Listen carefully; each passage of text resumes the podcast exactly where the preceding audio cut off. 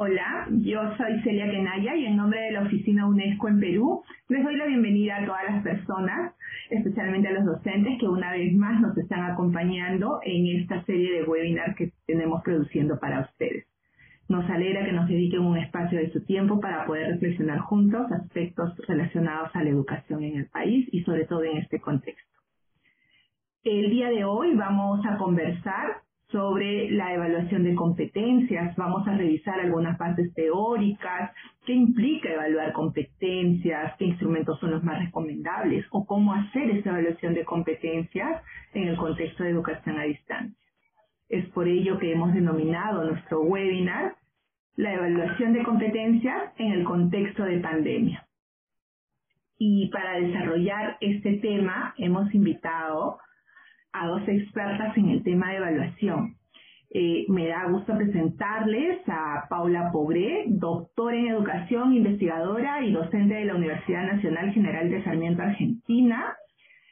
Eh, y presentarles también un gusto eh, a Liliana Muñoz. Ella ha trabajado mucho en este tema y es experta en gestión curricular y es docente de la Universidad Peruana de, Cayetano, de la Universidad Peruana Cayetano Heredia. Bienvenidas Paula, bienvenidas Liliana, gracias por estar con nosotros. Bienvenida Paula, bienvenida Lili, les reitero el agradecimiento y los saludos desde la oficina de UNESCO. Eh, Paula, eh, ¿deseas saludar al público? Sí, muchísimas gracias, muchísimas gracias por la invitación. Es un placer estar con ustedes, es un placer compartir este espacio con Liliana y contigo, Celia, y con las muchas personas que seguramente nos están escuchando y con las cuales vamos a poder dialogar luego. Bienvenida, Lili. Te escuchamos. Sí, gracias Celia y a UNESCO también por esta eh, invitación. Siempre es un gusto estar en contacto con las maestras, los maestros este, de nuestro país y seguramente algunos que se van conectando desde otras partes este, de la región, ¿no? Em, y un gustazo también eh, dialogar con, con Paula. Así que esperemos que este espacio que, que está dedicado a compartir algunos marcos este, teóricos, pero también recibir ¿no? las inquietudes que tienen los docentes este, a la hora de, de planificar la, la evaluación. ¿no? Gracias. Gracias Lili, gracias Paula. Y como nos menciona Lili, yo les pediría a todos los docentes que se conectan con nosotros que nos hagan llegar sus impresiones, sus inquietudes que tienen acerca del tema para poder atenderlas eh, finalizando las presentaciones y poder absolver ¿no? alguna de sus dudas. Eh, empezamos nuestro webinar porque sabemos que los tiempos corren y para ello vamos a empezar con una primera pregunta que creo que es base. ¿Qué es evaluación de competencias? Te escuchamos, Paula. Gracias, Celia. Yo querría primero y, simplemente poder conversar con ustedes y poder eh, ponernos un poco de acuerdo de qué hablamos cuando hablamos de evaluación y de qué hablamos cuando hablamos de competencia. Cuando hablamos de competencia siempre pensamos en la posibilidad de pensar y actuar flexiblemente con eso que sabemos, con el saber en situaciones concretas. Y es eso lo que buscamos desarrollar en todas las propuestas de aprendizaje, de enseñanza, desde el nivel inicial hasta incluso cuando pensamos en el trabajo por competencias dentro de las universidades. Entonces, comprender también, muchas veces eh, dentro del marco referencial que yo trabajo, hablo de la comprensión como esta posibilidad de pensar y actuar con el, flexiblemente con el conocimiento. Y cuando pensamos en, eh, en el trabajo por competencias en la educación, una de las cuestiones que a veces hace más ruido y que después también se vincula con el problema, con la propuesta de evaluación, es que pensamos en la comprensión o en las competencias o en los saberes como una posesión, ¿sí? Sabe o no sabe, como la idea de lo tiene o no lo tiene, lo logra o no lo logra, como si fuera una cuestión acabada. A veces esta idea del lenguaje de posesión nos hace difícil la idea de poder pensar tanto al aprendizaje como un proceso, como al desarrollo de las competencias como un proceso y por lo tanto también a la evaluación como un proceso. ¿Por qué? Porque la evaluación es inherente al proceso de la enseñanza y es inherente al proceso del aprendizaje. Muchas veces nos preocupa la evaluación y yo propongo, y la pandemia nos ha puesto como en lente de aumento esto, que pensemos un poco más para, para poder mejorar nuestras propuestas de evaluación, qué es lo que estamos entendiendo por enseñanza. Preguntarnos qué es lo que realmente queremos que los estudiantes comprendan o qué tipo de competencias son las que queremos que desarrollen, qué tipo de experiencias vamos a propiciar para que se puedan desarrollar esas competencias y después entonces sí preguntarnos cómo sabremos nosotros, docentes, cómo sabrán las familias, cómo sabrán los estudiantes, si los niños, las niñas, los jóvenes están desarrollando esas competencias. Paradójicamente, Poder pensar sobre la evaluación significa pensar sobre el tipo de experiencias que estamos propiciando a nuestros, a nuestros estudiantes. Esto en relación a con qué, qué significan las competencias, pero también tenemos que preguntarnos qué es evaluar. Y evaluar es siempre valorar, es valorar y acompañar ese proceso de aprendizaje. Es tener, por lo tanto, criterios claros y poder brindar retroalimentación. Entonces, cuando juntamos estas dos cosas, nos damos cuenta que cuando pensamos en la evaluación de las competencias, tenemos que pensar en una especie de circuito virtuoso entre tres aspectos. Primero, ¿cuáles son las experiencias que estamos propiciando en nuestros estudiantes? ¿Qué tipo de actividades, qué tipo de tareas, qué tipo de propuestas estamos haciendo? ¿Cómo tenemos criterios para mirar esas propuestas y el desempeño de nuestros estudiantes en esas propuestas, y si hay compartidos y criterios claros de evaluación que permiten retroalimentar eso que les estamos proponiendo hacer. Para eso, para mí siempre ha sido muy importante y para entender lo indisoluble entre el proceso de aprendizaje, el proceso de enseñanza y el proceso de la evaluación, el concepto de Vygotsky de la zona de desarrollo próximo, que nos, nos propone acompañar a los estudiantes a hacer junto con ellos lo que luego pensamos y esperamos que puedan hacer solos. Entonces, si yo no hago ese proceso de ir valorando qué es lo que pueden hacer los estudiantes, es muy difícil poder seguir enseñando. Y es ahí donde vemos esta afirmación que hacemos que la evaluación es inherente al proceso de evaluación, al proceso de enseñanza y es inherente al proceso de aprendizaje. Es, imprescindible e indis y, eh, y no se puede escindir del proceso tanto de aprendizaje como del proceso de enseñanza. Entonces, cuando pensamos en el proceso de evaluación y pensamos en el proceso de evaluación de competencias, la primera pregunta es ¿qué nos proponemos o qué tipo de competencias nos proponemos que nuestros estudiantes desarrollen? ¿Qué oportunidades les estamos dando? Y esto quizás se vuelve especialmente significativo si pensamos en las condiciones en la enseñanza en la situación de pandemia.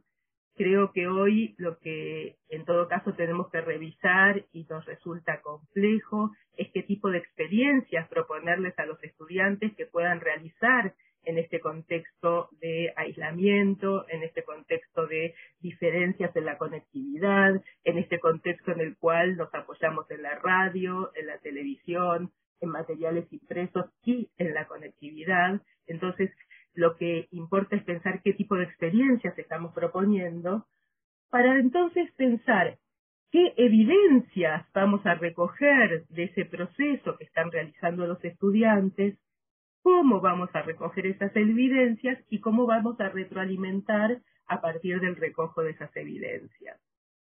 Este circuito del proceso de evaluación, lo que yo invito en esta conversación es a que pongamos la mirada muy específicamente sobre el tipo de experiencias que estamos proponiendo, sobre el tipo de experiencias que estamos proponiendo y acompañando y la evaluación de alguna manera se transforma en una, en parte inherente de este proceso, ¿sí? En cómo proponemos las actividades, qué tipo de lenguaje del pensamiento ponemos en juego en estas actividades y qué oportunidades estamos ofreciendo a los alumnos para que desarrollen esas competencias en las tareas que les estamos proponiendo.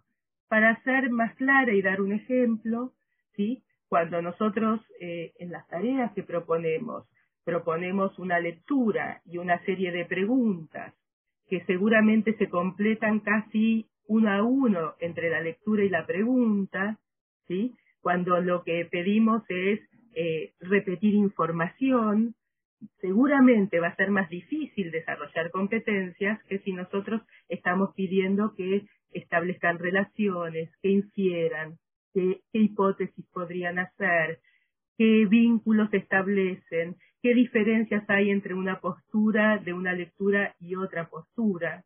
O sea, poder pensar una evaluación más rica de competencias trae aparejado necesariamente que revisemos el tipo de propuestas que estamos haciendo en, sin duda, la educación a distancia, pero que no es diferente de la pregunta que nos hacemos cuando la educación o la enseñanza puede ser presencial. ¿Qué tipo de experiencias de aprendizaje estamos proponiendo para ayudar a construir estas competencias en nuestros estudiantes? Y seguramente, si enriquecemos el tipo de eh, desempeños, de, experiencias que proponemos, vamos a encontrar muchos más elementos para tener evidencias de esas eh, de si el desarrollo de esas competencias se está realizando. Creo que cumplí con el tiempo. Gracias, Paula.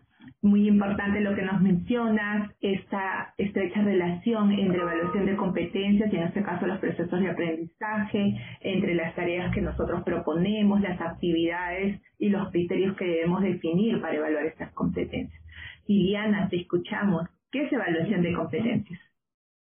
Bien, eh, gracias, eh, Celia. Eh, yo creo que para poder definir qué entendemos por una evaluación por competencias, eh, los maestros eh, debemos conceptualizar primero qué es una competencia. ¿no? Eh, el currículo nacional este, menciona y define qué es una competencia, pero creo que nos falta todavía empoderarnos de ese, de ese concepto como tal, ¿no? Para que luego podamos comprender por qué aquello que nos ha explicado Paula, por qué tendría que tenerse en cuenta esos aspectos que ella señala en la evaluación, ¿no? Y es importante ver que este, la competencia es un saber actuar, ¿no? Es un desempeño eh, que se pone en juego cuando el estudiante es retado, cuando los estudiantes tienen que resolver algo, una situación, un problema o una situación este, que le podamos plantear y que este, es parte de esa experiencia de aprendizaje que él tiene que recorrer para poder llegar a desarrollar determinadas competencias este, que están en el currículo, ¿no? Pero no debe ser un, un aprendizaje, no es un aprendizaje rutinario, ¿no? Es decir, un aprendizaje este, algorítmico, sino más bien es un aprendizaje donde el estudiante para lograrlo tiene que activar una serie de recursos, ¿no? Cuando hablamos de recursos cognitivos, son aquellos recursos, sus conocimientos previos que puede tener con respecto a algo, sus experiencias, sus habilidades, eh, las actitudes que pueda, que pueda tener. Entonces, todas esas, todos esos recursos él los va a utilizar para poder aprender. Y cuando lo pones en una situación también de poder valorar lo que va aprendiendo, también hace uso de todos estos este, recursos. Pero además, como lo señalaba este, Paula, también hace uso de recursos externos, porque lo que acaba de señalar son recursos internos. Eh, estos recursos externos entonces, ahí, en esta zona de desarrollo próximo, donde nosotros los profesores intervenimos, ahí es donde el, estudiante hace uso de los materiales que tú le puedes proporcionar, de los enlaces, los recursos que les puedes dar, las fichas, etcétera, ¿no? Entonces, él utiliza ambos recursos para poder este, aprender. Pero estas experiencias a las que hacía alusión eh, Paula, eh, tienen que ser experiencias que se recojan o tengan en cuenta el contexto en el que está el estudiante, pero además también los propósitos que tenemos con la enseñanza. ¿Sí? O sea, nosotros los profesores marcamos la intencionalidad, cuál es nuestra intención con, con lo que queremos hacer, ¿no? En la unidad o en el proyecto en el que nosotros podamos tener claro, ¿no? Que es parte de la planificación que hacemos los, eh, los profesores, ¿no? Entonces, en, base a ello es que nosotros tomamos la decisión de cómo vamos a acompañar al estudiante, porque la evaluación tiene que ver con el acompañamiento que le haces al estudiante. Y en ese acompañamiento vas haciendo una valoración de qué, qué cosa valora su desempeño, cómo él se va desempeñando. ¿no? A un niño de inicial este, de repente le pedimos que con materiales reciclados haga un, un carrito o que le dé vida, ¿no? Entonces él lo que él está en un hacer, lo está haciendo, está haciendo su carrito, le pone la llanta, la ventanita, conforme él lo haya, este, lo haya conceptualizado, ¿no? En el caso de un estudiante de, de primaria, ¿cómo nos va a evidenciar su desempeño si hizo una construcción, una asimilación de determinados contenidos, ¿no? De repente pues te hace una infografía, ¿no? Y en esa infografía tú puedes ver su, su habilidad que él ha tenido para analizar, para sintetizar, para ordenar las ideas, utilizar sus conectores, bueno, etcétera. Entonces, cuando yo digo, esa es la competencia que estoy promoviendo en el estudiante a través de este tipo de actividades y me queda, este, me queda claro qué criterios voy a observar en esa actividad, entonces estamos dentro de esta lógica de ir evaluando ese desempeño, esa competencia en los estudiantes, ¿no? Entonces, para mí tiene que estar muy claro, para los profesores tiene que quedar muy claro que nuestros referentes son las competencias y sus estándares según el currículo este, nacional, ¿no? En función a ello, lo que los profesores hacemos es determinar el propósito de esa enseñanza. Establecer los criterios, porque eso es muy importante, porque en base a esos criterios hago el seguimiento, ese acompañamiento, porque estoy mirando la evaluación para que el estudiante aprenda. Eso cambia nuestro concepto, ¿no? Entonces digo, ¿evaluar para qué? Ah, para que aprenda. ¿Y cómo tiene que aprender? A través de todos estos andamiajes que le podamos este, proporcionar al estudiante. Pero además, cuando hablamos de la evaluación por competencias, tenemos que tener en cuenta y brindarle la oportunidad al estudiante para que él sea, consciente si lo que está haciendo le está ayudando a lograr lo que nos hemos planteado como meta, ¿no? Como esos, esos criterios. estoy, ¿Me está ayudando? ¿Lo estoy logrando realmente? ¿No? Y eso finalmente nos va a ayudar a ver la evaluación que es para determinar en qué nivel se va, se encuentra el estudiante al finalizar un proceso, ¿no? A veces este, pensamos que, como hablamos mucho de la evaluación formativa ahora, ¿no? Como este proceso eh, de acompañamiento durante el aprendizaje del estudiante y donde nosotros permanentemente debemos dar un feedback, debemos acompañar al estudiante, fomentar que entre pares también se puedan este, eh, evaluar. Entonces, un poco que dejamos también, hemos separado lo que es evaluación formativa de sumativa, ¿no? Pero finalmente, cuando tú también lo vas retroalimentando, lo vuelves a retar, o sea, es parte, es, es, es, la sumativa también es parte de la evaluación formativa.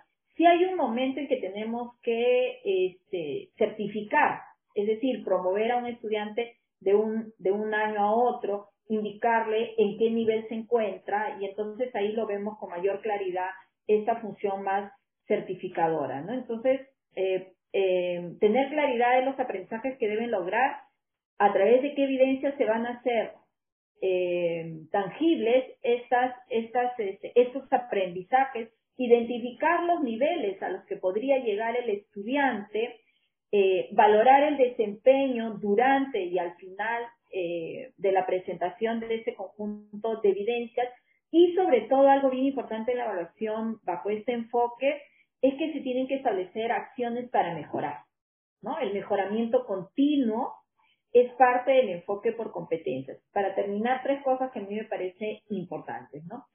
eh, cuando evaluamos por competencias lo hacemos en el marco de la idoneidad, por eso es que establecemos los criterios de, de evaluación, ¿no? Pero además tenemos que en cuenta que tiene que haber un mejoramiento continuo. Por eso es que le permitimos también, nos permitimos dar este feedback, pero además también permitimos que los estudiantes se promueva desde muy temprana edad que él aprenda a identificar aspectos que va logrando y aspectos que le faltan mejorar. Soy maestra de educación inicial, lo he puesto en marcha cuando yo era maestra hace algunos años atrás, ¿no? Cómo los niños desde muy temprana edad eran capaces de reconocer lo que habían hecho y qué cosa les faltaba y son totalmente auténticos y transparentes cuando se trata con los niños. No digo que ahora sea sencillo, porque claro, ahora, además de manejar este marco teórico, eh, los maestros tenemos que mirar qué, con qué recursos contamos para hacerlo. La televisión, eh, si tenemos una plataforma, este, la radio, en las comunidades, los megáfonos o las radios locales que, que se están este, utilizando. No sé, utilizaremos una serie de mensajerías para poder este, llegar a nuestros estudiantes y a los padres de familia también, ¿no? Eso es como marco teórico. Gracias, Lili. Definitivamente coincidimos en, en, empezar con definir qué es la competencia y cuando entendemos este concepto es en determinar los criterios, las evidencias, ¿no? Esos propósitos hacia lo que vamos en el proceso de enseñanza.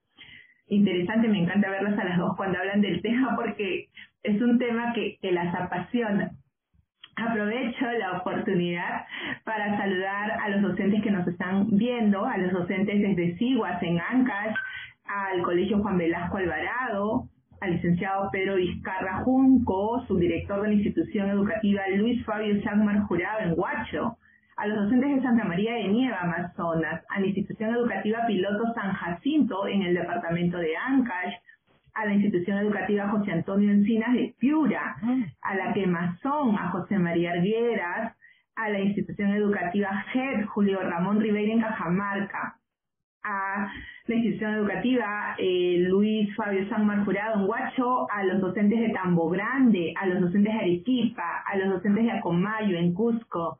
Gracias por compartir con nosotros estos momentos.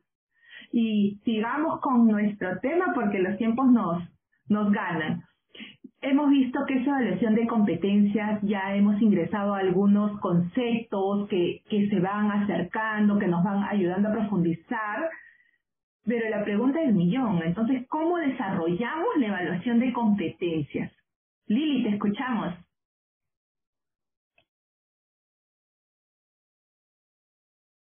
Perdón. Eh, estaba también identificando ahí quienes estaban eh, acompañándonos el día de hoy y de verdad que les, les agradecemos mucho eh, ese interés que tienen, ¿no?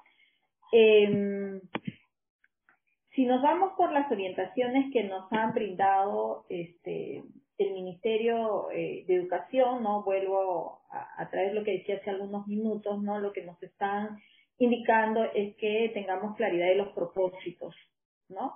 Y eso me parece bien, bien importante, ¿no? Porque eso nos, nos ayuda a centrar, de que no quede ni muy abierto, pero tampoco muy cerrado, eh, teniendo en cuenta que tiene que ser este, flexible, ¿no? Entonces, el propósito eh, lo que hace es orientarnos para que nosotros podamos tomar la mejor eh, decisión y seleccionar las estrategias, ¿no? Porque como propósito, yo digo, esta es mi competencia, acá está el estándar, ¿no es cierto? Yo quiero observar estos desempeños y entonces eso orienta todo lo que viene eh, más adelante. Pensando en eso, entonces, teniendo claridad en ello, yo lo que tengo es pensar ahora cuál es la, estrategia en, en, la, en la modalidad este, en la que hoy nos encontramos, ¿no? Y ahí, obviamente, no hay una receta, eh, los profesores, lo hemos visto, van adaptando también las diferentes herramientas o estrategias con las que cuentan,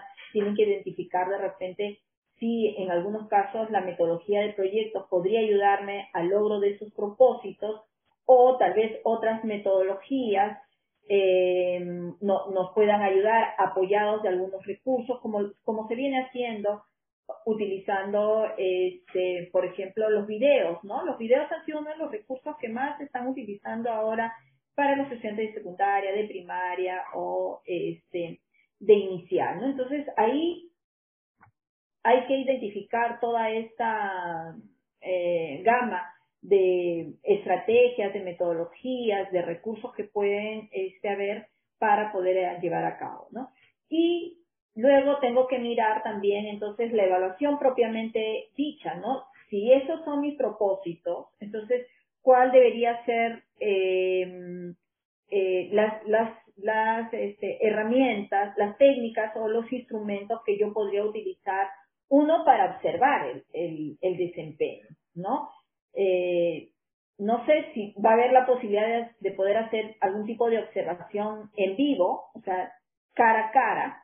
No eh, hemos visto por algunos reportajes este, televisivos y por las redes también de que hay maestras que van recogiendo a, los niños, ¿no es cierto? Y luego en un campo abierto los sientan respetando siempre la distancia. Entonces es una maestra que puede observar de manera directa lo que los niños o los jóvenes están haciendo pero hoy estamos más en una observación más indirecta, ¿no? Y es a través de esas evidencias que los niños y los jóvenes y sus padres nos van remitiendo y ahí es donde podemos observar entonces qué cosas están logrando y qué cosas todavía les falta este, lograr a los estudiantes, pero en función de esos propósitos que nos hemos trazado y esos criterios que hemos definido también.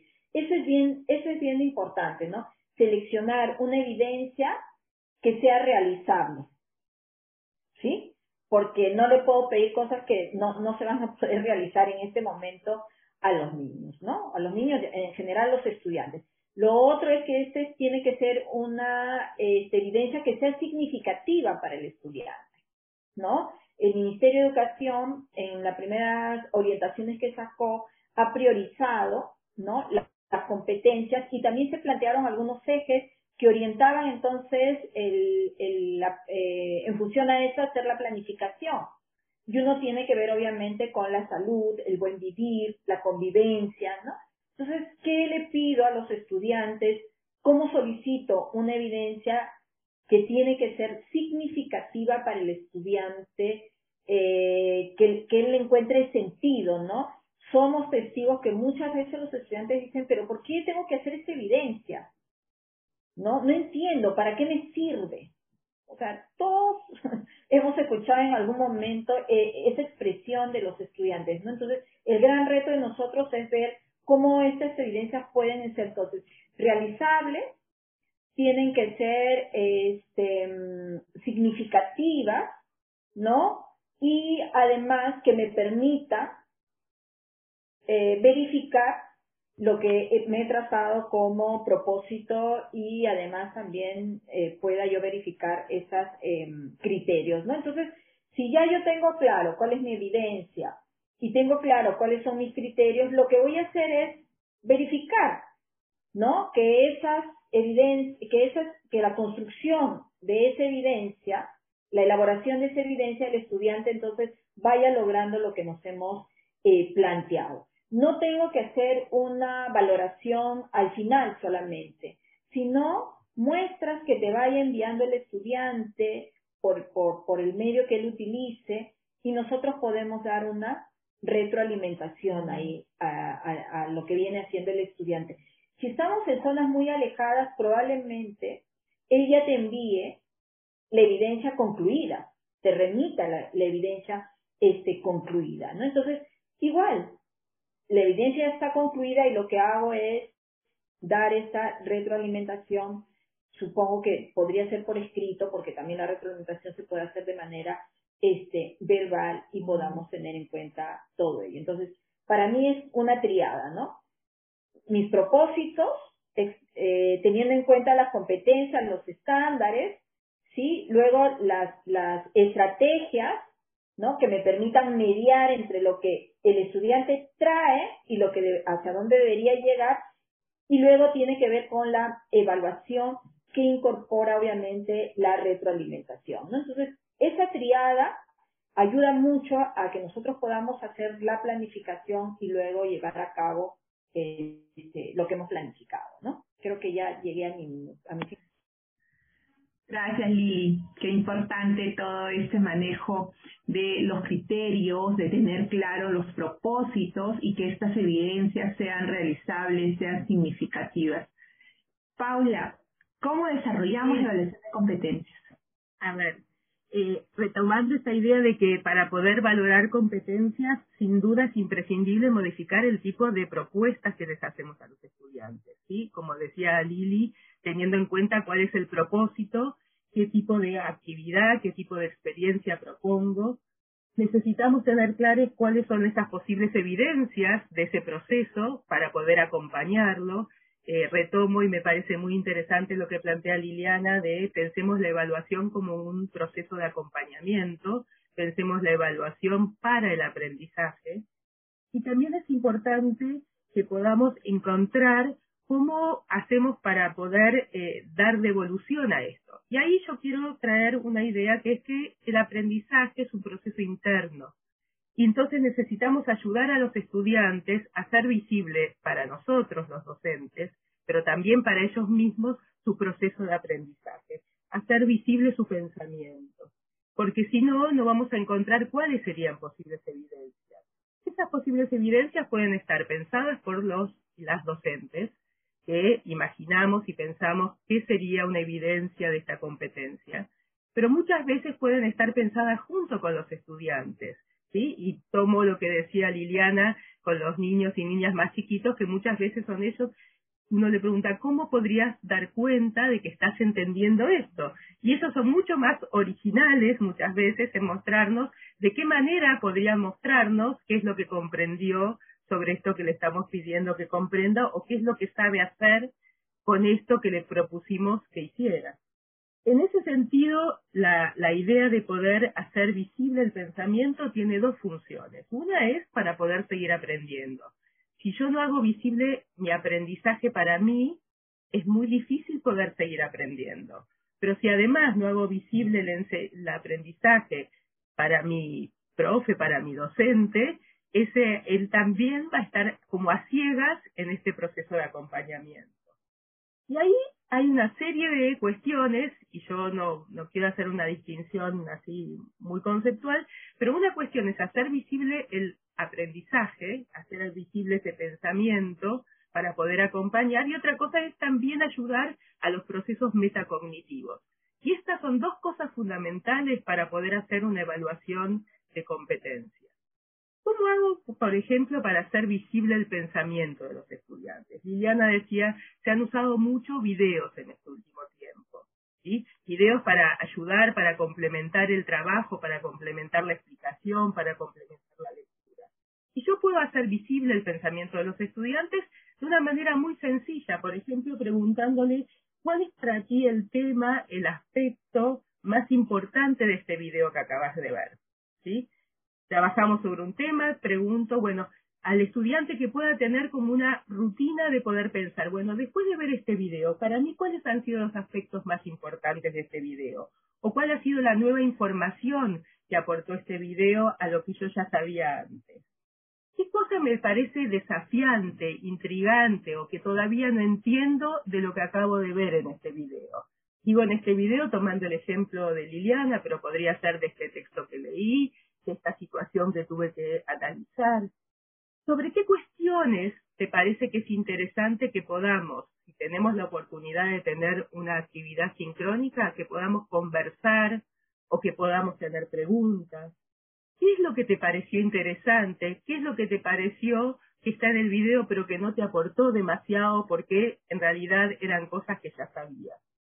Cuando nosotros hacemos este tipo de preguntas y no solo damos a a, mirar un video o a leer un texto, sino que hacemos este tipo de preguntas y este tipo de preguntas son la base para seguir trabajando con los estudiantes, esto muy fácilmente podemos imaginar en los distintos medios que tenemos hoy cómo podemos hacer, cómo podemos recogerlo. Son situaciones muy sencillas, podemos hacer como una breve grilla donde pedimos esto a nuestros estudiantes para saber cómo seguir acompañándolos. También puedo preguntar o decirles, bueno, que cada estudiante después de leer el texto, de, de mirar ese video, pueda escribir una afirmación sobre este problema o sobre este tema que estamos investigando. ¿sí? ¿Cuál sería, después de todo esto que trabajamos, algo que podrías afirmar? ¿Cuál podría ser? Y cuando le pido esto, le digo, bueno, ¿qué de lo que vimos o qué de lo que leímos te permite sostener esta afirmación? ¿Te permite sustentar esta afirmación? No es simplemente repito lo que dice el texto, sino por qué estoy sustentando esta afirmación. ¿Hay algo que te haga dudar de esto que estás afirmando? ¿Cuál sería lo que queda sin explicar? ¿Qué cosas de las que se plantean no estás tan seguro de poder afirmar o tienes dudas o se abre como interrogante para que sigamos pensando sobre estos temas? ¿Qué comentarios querrías hacer sobre este texto, sobre este video que acabamos de ver? Este tipo de preguntas ayudan a no solo a que los docentes podamos tener visible el proceso de pensamiento que están haciendo los estudiantes, sino ayuda a los estudiantes a aprender a hacer visible su pensamiento para ellos mismos. ¿Por qué? Porque en realidad cuando pensamos en la evaluación, pensamos que la evaluación tiene que tener un espacio de una buena retroalimentación. Una buena retroalimentación tiene tres características. Por un lado, es amable, ¿sí? Tenemos, estamos muy acostumbrados a ir a buscar qué es lo que los estudiantes no pueden, no saben, no comprenden. Y en realidad, la única manera de acompañar el aprendizaje es preguntarnos qué es lo que sí están entendiendo aunque eso que están entendiendo esté muy lejos de lo que queremos que comprendan. ¿Qué es lo que sí está pudiendo hacer con esta información que le hemos dado? ¿Qué es lo que sí pueden resolver? Aunque probablemente lo que pueden resolver hoy todavía tiene muchos pasos por seguir de lo que queremos que resuelva en la competencia tal como está establecida en el diseño curricular. Por lo tanto, la retroalimentación tiene que ser focalizada y específica. Y ese focalizado y específico solo me lo permite dar si tengo claridad en mis metas, si tengo claridad en los propósitos, pero también si tengo claridad en qué tipo de desempeño estaba propiciando la actividad que les propusimos a los estudiantes. Cuando incorporamos y les propusimos mirar un video, ¿qué nueva información queríamos que ese video aportara? O qué nuevos interrogantes o qué cuestiones queríamos que pongan en conflicto entre lo que venían comprendiendo y lo que queremos que comprendan.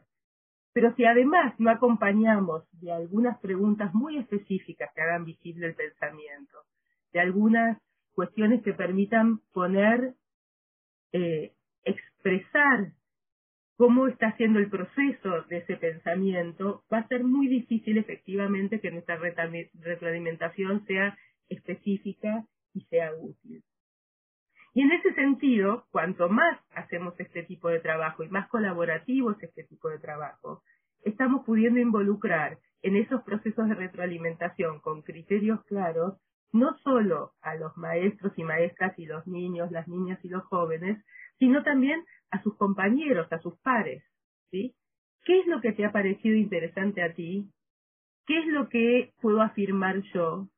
¿Qué es lo que de lo que te ha parecido interesante a ti y podés afirmar puedo aprender yo porque yo no lo había visto de esa manera?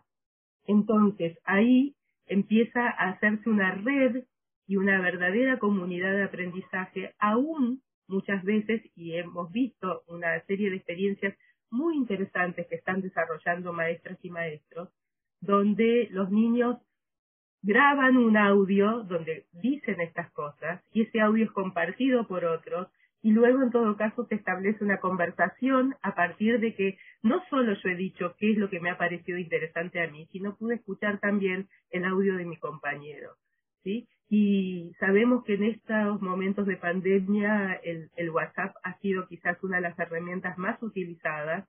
Los niños y niñas han subido videos donde explican y cuentan estas cosas. El tema es que no queden unidos y vuelta solo con el maestro o la maestra, porque justamente la situación de aprendizaje es una situación donde el otro, mi par, muchas veces hacer una explicación, ¿sí? ¿Qué de lo que leí puedo explicar? Pero no para darle una lección a la maestra o el maestro, sino cómo se lo explicaría a mi compañera o a mi compañero, Y esa es una evidencia de mi comprensión. Poder explicarle a otro es una evidencia de mi comprensión. Entonces, en ese sentido, me parece que cuando pensamos en la retroalimentación y querría, querría dar como alguna orientación, tenemos que poder pensar cómo partimos de mirar las fortalezas, ¿sí? Para luego proponer las mejoras y las recomendaciones. En ese sentido, una pregunta importante para hacer, sobre todo en la distancia, es cómo lo pensaste, cómo te diste cuenta de eso, qué pensaste a partir de este material que hemos compartido.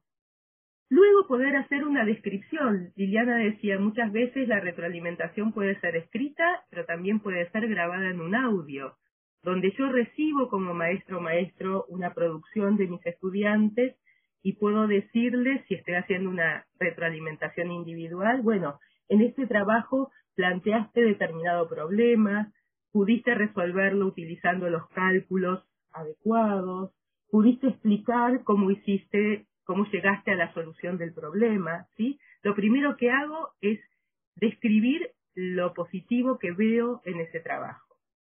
Luego es importante valorar y celebrar esos logros, ¿sí? Por ejemplo, en otro trabajo puedo decir, bueno, qué interesante cómo has podido diferenciar hechos de, de opiniones, cómo has podido apoyarte en el material que hemos leído, cómo pudiste integrar la información que estaba eh, en el video y que no estaba en el texto y que está articulada en tu trabajo. ¿Cómo pudiste eh, fundamentar tus argumentos en el trabajo? Para luego probablemente poder ofrecer sugerencias para aportar ese andamiaje de cómo podría mejorar, que es lo que decía Liliana. Toda evaluación dentro de la evaluación por competencia siempre tiene la posibilidad de ayudar, lo que decimos, a dar un paso más. Y entonces yo podría decir, bueno, en este trabajo has explicado, ¿sí? Cómo, cómo se da la contaminación en nuestra ciudad y estás pensando en que podríamos clasificar los residuos, por ejemplo, ¿sí? Pero te sugiero, por ejemplo, otras alternativas. ¿Qué cosas podríamos ampliar? ¿Qué otros materiales podríamos eh, leer para ver qué pasa en otro tipo de contaminaciones? y te sugiero estos materiales para ampliar y ver qué sucede. Esto que yo estoy diciendo como una retroalimentación individual, por supuesto que la podríamos hacer en función del conjunto de los trabajos que hemos recibido de nuestros estudiantes, ¿sí? Pero siempre siguiendo este, estos pasos. Primero describimos lo que tenemos, valoramos y celebramos los logros que permiten eh, ayudar a seguir avanzando, ofrecemos sugerencias no sugerencias de todo, sino sugerencias focalizadas en función de lo que eran nuestros propósitos, para en todo caso poder volver a hacer preguntas.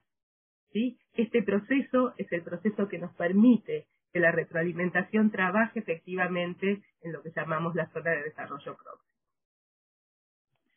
Hola, gracias. Interesantes aportes para desarrollar la retroalimentación y tanto tú como Lili nos han dado muchas pistas a esta tercera pregunta, ¿no? De cómo desarrollar la evaluación por competencias, pero no solamente en un contexto presencial, sino en el contexto en el que estamos ahora, en ese contexto de educación a distancia, el cual nos han ido ejemplificando.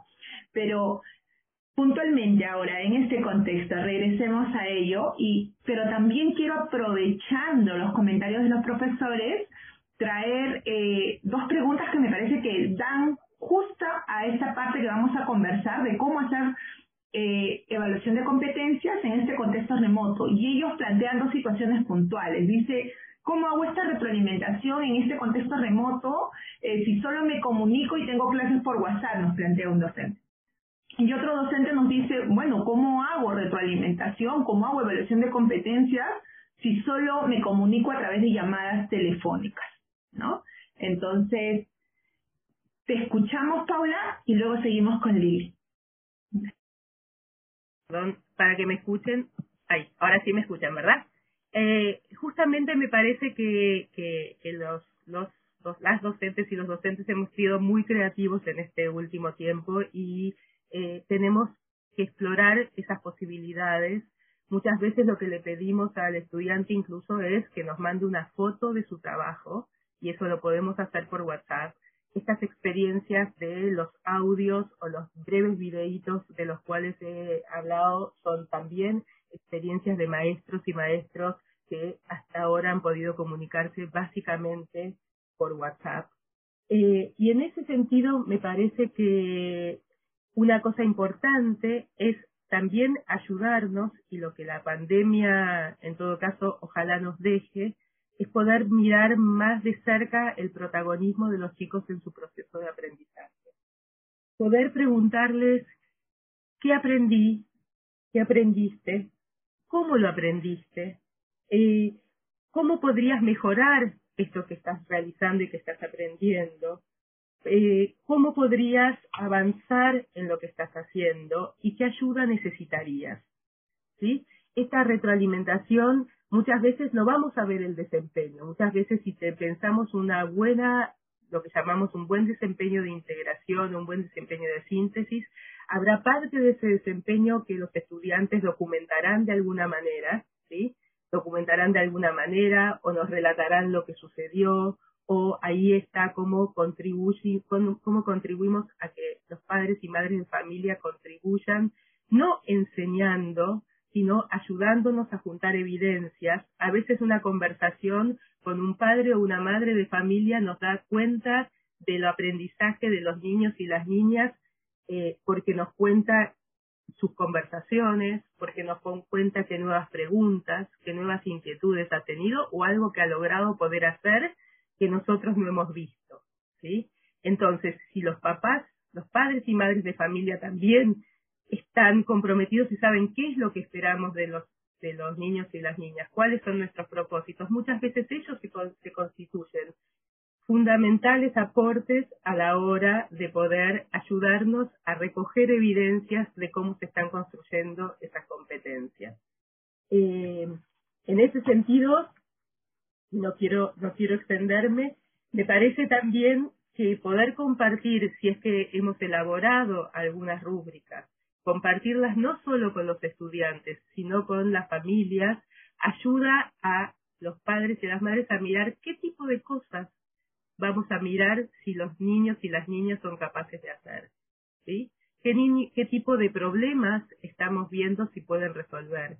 ¿Qué tipo de actividades que tienen que ver con su vida cotidiana, con su ser ciudadanos en este mundo, están pudiendo resolver y eso también nos va a ayudar a construir evidencias sobre ese proceso de aprendizaje.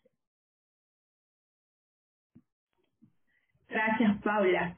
Lili, te, escuchamos con, toda la experiencia que tú que has eh, orientado también, tengo entendido, a las estudiantes que tienes en este proceso de, formación en la universidad y todos los retos que han tenido que asumir en ese contexto de educación remota. Escuchamos. ¿Cómo hacer evaluación de competencias? Bien, eh, gracias. Este, eh, interesante la, todas las participaciones, las reflexiones a las que nos lleva también este, Paula, ¿no? Eh, hace algunos minutos yo decía que la evaluación también tiene que ser para autorregularse, ¿no? Entonces, lo que hoy necesitamos, si yo estuviera en la escuela, lo que yo haría es preocuparme mucho como maestra en formar la autonomía en los estudiantes. Porque si no podemos hacer muchas cosas los maestros, pueden haber muchas orientaciones desde, eh, desde el ministerio, pero lo que necesitamos es eh, tener acciones que puedan movilizar a nuestros estudiantes y sus familias para que se puedan comprometer y hay que incorporar esas preguntas que, que, que planteaba este, Paula son muy importantes porque frente a una actividad, frente a un reto, el estudiante tiene que ser consciente e identificar en qué consiste la actividad.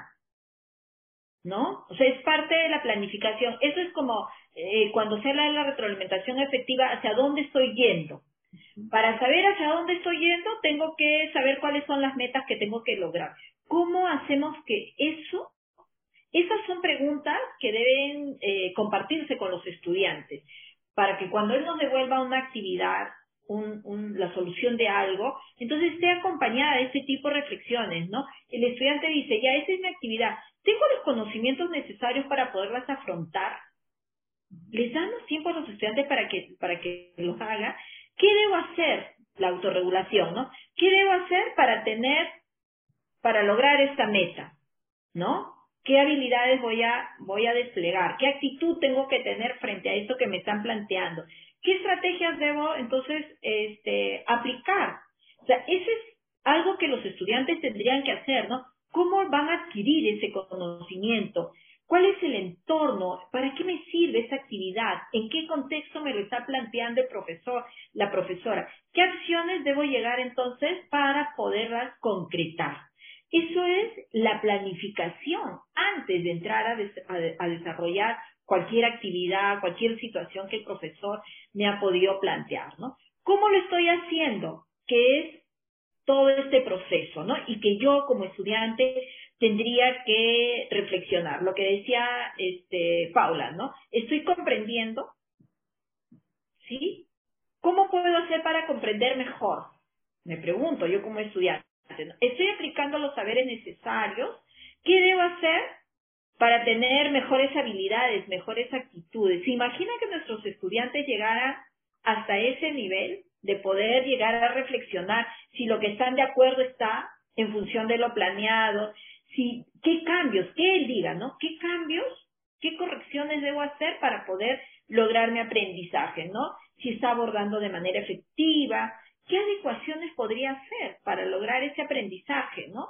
qué metas está logrando, qué objetivos eh, le faltan aún, qué puedo hacer para mejorar, que un estudiante diga, esto tengo que hacer para mejorar. Entonces, eh, que si reflexionar, ¿no? Si lo que estoy aplicando lo estoy haciendo bien, me está sirviendo, ¿en qué parte de la actividad estoy? ¿Cómo me estoy logrando? Sobre todo, eso trabajarlo con los estudiantes que están muy distantes y que tenemos muy pocos momentos o, este, sí, contacto con ellos, ¿no? Muy poco contacto con ellos, pero eso es, eso hay que instaurarlo. Una vez que ya terminó su actividad, ¿no? Que él se autoevalúe si logró en función de lo planeado, ¿no? Si tendría que repetir esa actividad, ¿qué no haría, qué dejaría de hacer y en qué él podría mejorar, ¿no? eh, em, si lo que ha aprendido le sirve y en qué otro contexto lo podría aplicar, ¿no? Son algunas este, preguntas, ¿no? En, la universidad estamos insistiendo mucho, por ejemplo, en el tema de que los estudiantes reflexionen. Muchas veces cuando estamos en las actividades sincrónicas, eh, no preguntan, están esperando nosotros les expliquemos, ¿no? Entonces tiene que haber, nosotros le decimos, tiene que haber muchas preguntas, ¿no? Y claro, lo vuelvo a la conferencia que estuve, yo decía, es que tanto las profesoras de inicial, las colegas, les cantamos que la lechuza, la lechuza que ya ellos se les ha quedado grabado y en la universidad tampoco quieren hablar porque tienen en su mente que hay que estar este, muy calladitos. Había ahí una pregunta de una profesora de inicial ciclo 1, el gran reto de la maestra del ciclo 1. Eh, ahí, colegas, hay que confiar en los padres. ¿no? Y nuestro trabajo es con los padres. Por supuesto que los padres lo sabemos, este, desde nuestro rol de maestras y de padres también, a veces pues nos gusta decir las cosas más positivas, ¿no? Entonces, sí, sí, todo sabe ser mi niño, te dicen los padres este, de, de familia, ¿no? Pero acá hay que pedirle a los padres que si bien es cierto, nos digan qué es lo que va logrando el niño, pero además que nos muestren algunas evidencias de lo que él viene haciendo. ¿no? Entonces, ahí el trabajo en realidad es un trabajo de sensibilización de los padres, ¿no? de que los padres reconozcan la importancia que tiene este nivel. Finalmente, colegas, nosotros compartimos también desde nuestro contexto y desde nuestra experiencia. Pero los contextos son tan diversos, ¿no? Sobre todo en un país como el nuestro, con tan eh, eh, geográficamente la dispersión es muy muy muy grande, ¿no es cierto? Entonces hay muchas carencias, desigualdades, brechas, ¿no? Pero creo que sí es importante tener ese marco teórico, ¿sí? Tener ese marco teórico como maestros porque nos va a ser mucho más fácil poder hacer diversas propuestas. Algunos niños, algunos grupos lo habrán logrado, otros definitivamente no lo han logrado. Vi el video anterior con la especialista del ministerio, el webinar anterior, donde hablaba un maestro este, Aguajún, ¿no? Tenemos estudiantes de intercultural bilingüe que están en zonas sumamente alejadas, ¿no? Y nos reportan cuando pueden sus experiencias. Sabemos que es sumamente difícil, colega, ¿no? Pero este marco teórico y estas propuestas que podamos hacer, algunos lo lograrán y otros definitivamente se quedarán rezagados, ¿no? Lo importante es ser conscientes de eso para poder tomar algunas acciones, para poder tomar algunas medidas. Me encantó mucho cuando este profesor decía, no hemos llegado, como profesores no hemos llegado, pero en sus comunidades han estado con los sabios. ¿No? Y, o cuando van, interactúan con otros miembros de la comunidad. Bueno, con ellos habría que trabajar para poder, para que puedan ser nuestros aliados y nos puedan ayudar entonces a lograr esas competencias que se plantean desde el currículo u otras también, ¿no? Finalmente tienen que ser competencias que les sirvan para la vida a los estudiantes y a sus familias y a su comunidad, obviamente, ¿no? Entonces, ánimo y sigamos buscando por ensayo y error nosotros también diferentes formas de poder actuar, actuar e interactuar con los, con los estudiantes, con sus familias y con la comunidad en su conjunto, ¿no? Lili, Paula, gracias. Yo sigo enamorada del tema. Ustedes saben que este tema es uno de los que más me apasiona y escucharlas de verdad es un lujo, como nos dicen los maestros. Eh, el tiempo es ingrato, es cortito. Hemos tratado de abordar algunas de las preguntas durante nuestras respuestas, además de ir brindando algunas estrategias para poder realizar la retroalimentación, definir propósitos, evidencias. Eh, tenemos que cerrar. Yo les pediría 30 segundos para que se puedan despedir. Paula, te escuchamos. Bueno, muchas gracias. Efectivamente, pasó volando. Es el momento donde empezaríamos a conversar sobre el tema, sobre todo leyendo las muchas eh, comentarios y preguntas interesantes que hacen los maestros y las maestras que nos están acompañando. En realidad, eh, yo solo quiero quiero cerrar con una con una pequeña cuota de optimismo sin desconocer las enormes desigualdades, las enormes diferencias que la pandemia no ha puesto como, como el lupa de aumento, yo suelo decir. No es que no estuvieran, no es que no las viéramos, no es que no las supiéramos. Pero también ha puesto en lupa de aumento la importancia del protagonismo de los estudiantes, de los niños, de las niñas en su propio proceso de aprendizaje.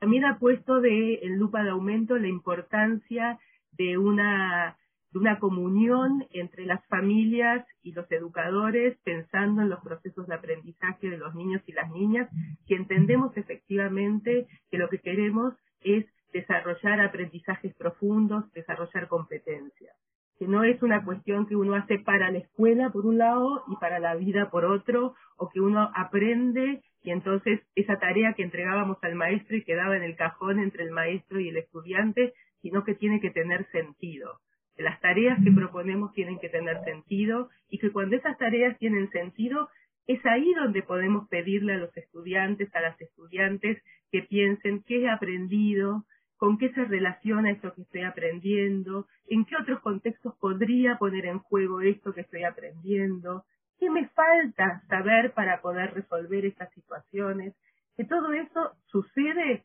cuando esa tarea es significativa. Y ojalá, y digo en términos de optimismo, cuando volvamos a las aulas, sigamos pensando en qué tareas significativas estamos proponiendo y seguramente cuanto más significativa sea la tarea, más vamos a ser socios y socias de nuestros estudiantes y de las familias en este proceso de evaluación y retroalimentación. Gracias. Escuchamos.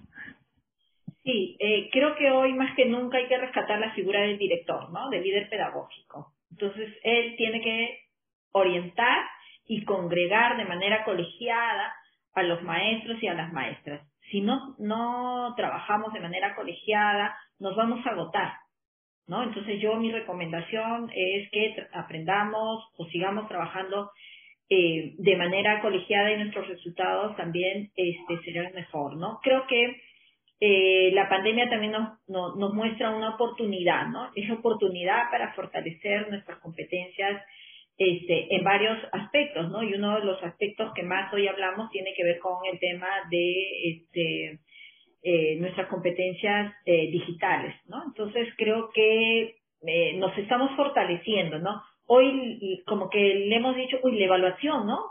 Qué interesante, porque la evaluación siempre era la última, ¿no? En todas las capacitaciones, lo que hay siempre de evaluación era el último tema, ¿no? Entonces hoy también miramos que la evaluación al ser, al ser considerada parte de ese proceso, ¿no? O sea, atraviesa todo el proceso de enseñanza-aprendizaje, entonces también lo ponemos más en valor, ¿no? Y, y lo otro, ser optimistas también, ¿no? Este, sin ser románticos tampoco, ser optimistas y realistas a la vez. Este, creo que este, mm, eh, socialicemos todas las buenas prácticas, que todo aquello que nos va dando resultados, colegas, hay que socializarlo, ¿no? Por las redes, por los medios que tengamos, hay muy buenas muestras de lo que se viene haciendo, entonces sigamos en esa línea y bueno, y agradecemos también siempre a UNESCO porque contribuye, ¿no? A la formación de los maestros y maestras y, y eso ayuda a que nos podamos fortalecer todos. Nosotros también aprendemos con las preguntas que ustedes nos plantean. ¿no? El, el hecho que a nosotros también nos, digan, mira, comparte tu experiencia, es también un parte del aprendizaje. Entonces estamos todos para aprender, ¿no? Así que les envío un fuerte abrazo a todos y todas. Gracias Lili, gracias Paula, gracias a todos los que nos están viendo, nos quedamos sin tiempo. Yo a nombre de la Oficina UNESCO les agradezco por su presencia y sé que vamos a volver a estar juntas en compartiendo estos temas y otros que nos apasionan. Gracias a todos, nos vemos la próxima semana. Un abrazo a todos desde lejos.